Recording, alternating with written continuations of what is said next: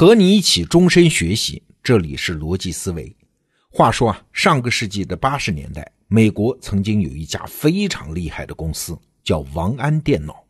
它的创始人王安是咱们华裔的美国人啊。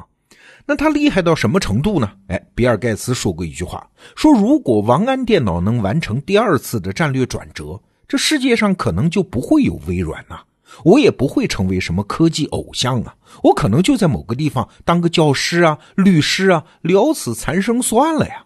哎，你想就这么厉害，但是啊，这么牛的一家公司，一九九二年破产了，以至于今天都很少有人知道它。那为啥它失败了呢？原因有很多，其中一个很重要的原因是啊，王安把公司交给了他的儿子叫王烈来管理。那在王烈的时代呢，公司出现了一系列重大的决策失误，但是王安说了，他是我的儿子，我信任他。那企业决策失误很正常嘛，但奇怪的是，这些错误的命令都被忠实的执行了。在当时的 IT 行业里面，王安就是一个神话呀，当时谁敢怀疑他的判断？所以公司上上下下是明知道前面有地雷，仍然是并着肩的往前冲啊。哎，就这样，一家伟大的公司最终倒闭。那这样的故事啊，在创业界真的是特别多啊。那所有这些悲剧呢，都有一个共通之处，就是公司往往不是被突发的意外的事件打垮，相反，其中的人呐早就知道有危险，但是大家都不说话，最终导致这家公司陷入困境。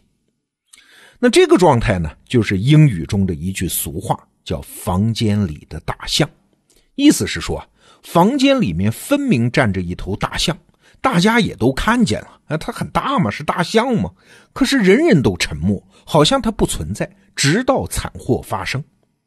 房间里的大象这个概念现在用的很多啊，就是指那些触目惊心的存在着，却被明目张胆的忽略，甚至是否认的事实或者是感受。那关于这个词儿还有一个定义方式，那就更加准确传神了。说什么是房间里的大象啊？就是那些我们知道，但是我们清楚的知道自己不该知道的那些事儿。比如说吧，抽烟，大家都知道抽烟有害健康，可是如果你在抽，别人会劝说你这对身体不好，你会听吗？如果你不抽，你看见别人在抽，你会劝他，哎，注意身体，别抽了。大概没人这么不知趣啊，所以中国男性的吸烟率高达百分之五十二以上。你看，房间里的大象明明就在吧，但是没人说他在嘛。这个词儿啊，和西方文化中的另外一个词儿可以相对应的理解，就是皇帝的新装。皇帝的新装是大家明明没看到，但是都假装看到了；而房间里的大象呢，正好反过来，是大家明明都看到了，但是。都假装没看到。好，那问题是为什么会出现这个现象啊？有好几个角度的解释了。其中有一个解释啊，是所谓的社会性的误会。啥意思呢？误会这东西它本来不好啊，但是有些误会啊是社会需要我们有的，我们还能从中获利，甚至依靠它生存，这就叫社会性误会。社会性误会啊有很多起源，比如说避免尴尬。像性这样的话题，本来与生俱来，每个人都有。可是如果在公开场合谈论呢，大家会很尴尬嘛。所以这头大象就站在房间里，但是大家全当它不存在。再比如说，为了避免痛苦，比如很多当年从纳粹集中营活下来的犹太人，他们普遍不愿意谈起那段经历，因为曾经尊严扫地嘛，每次回忆都相当于又被羞辱一次。而那些加害者呢？他们也不愿意旧事重提啊，因为这要经历道德上的煎熬啊。你看，这是不是也是一头房间里的大象？那还有一个原因呢，是为了减少孤独感，这也是一种社会性误会。人在社会中啊，经常会产生孤独感，但是人类恐惧孤独啊，所以我们总是不自觉的在想，别人会接受我什么观点呢？我能不能来迎合一下呢？哎，很多房间里的大象。就是这么生出来的。对这个现象，传播学上有一个专有名词，叫“沉默的螺旋”。我们简单解释一下啊，如果出现了一个有争议的话题，那每个人都会先去感知一下身边意见的气候。如果自己的意见属于多数派，那就放胆的说嘛，越说声音越大，越来劲啊。而如果觉得意见的气候对自己不利呢，自己的观点是少数派呢，那很多人就会保持沉默呀。这一派意见的声音就会越来越小。哎，这两个过程叠加在一起，是震荡式放大，螺旋式上升，所以叫沉默的螺旋。那些没有被表达出来的意见啊，它的声音越来越小，可不就成了我们今天说的房间里的大象吗？这个现象从整个社会来说，它的源头是人性啊，所以就没法避免。但是如果在一家公司里面，我们任由这种沉默的螺旋房间里的大象的存在，这就很可怕呀。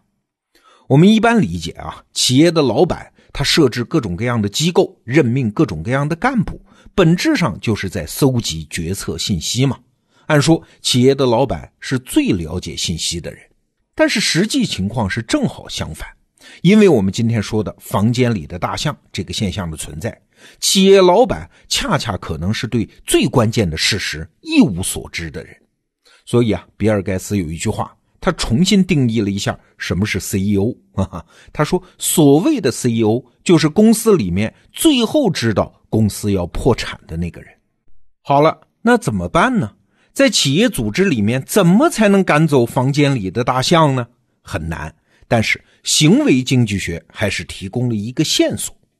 有一个很著名的实验啊，就是在一个玻璃罐当中放满糖果，然后请一群人来猜这里面到底有多少颗糖。那你想，每个人猜的差异肯定很大嘛？有的猜两百，有的猜一千。但是奇怪的是啊，只要把他们猜的答案一平均，哎，居然和实际的数字是差不多的。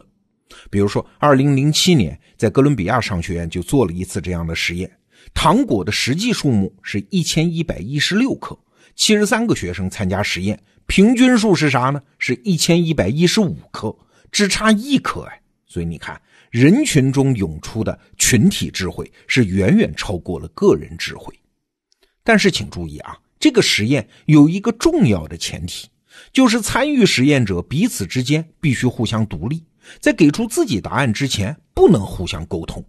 保持群体中每一个个体的独立性，是群体智慧发挥作用的重要前提。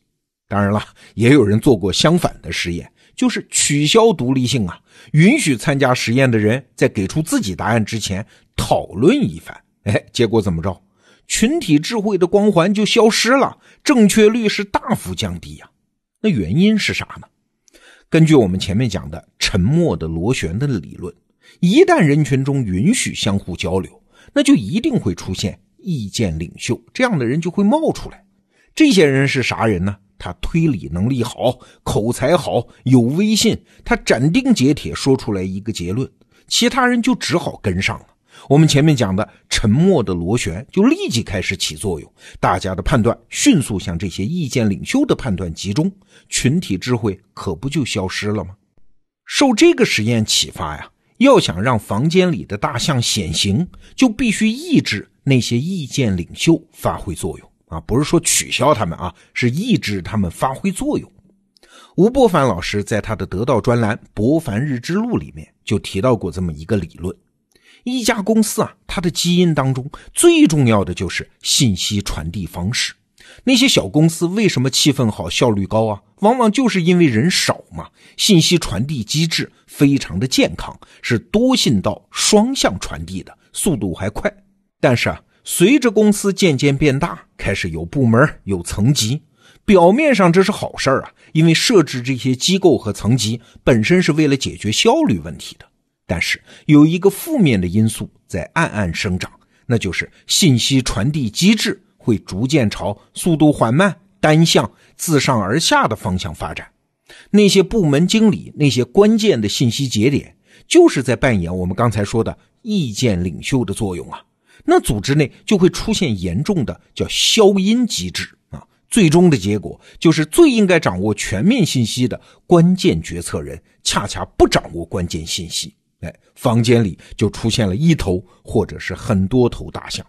所以你看，为什么现代企业管理讲究要层级扁平啊？为什么现在企业招人要讲究自我激励、自我驱动啊？为什么大企业要拼命的搞什么中层干部的轮岗啊？哎，从今天这个话题的角度来看，他们某种意义上的目的就是抑制那些组织内的意见领袖超级节点的作用，让信息交流充分流动起来，让房间里的大象现出原形嘛。好，这个话题我们就聊到这儿，明天见。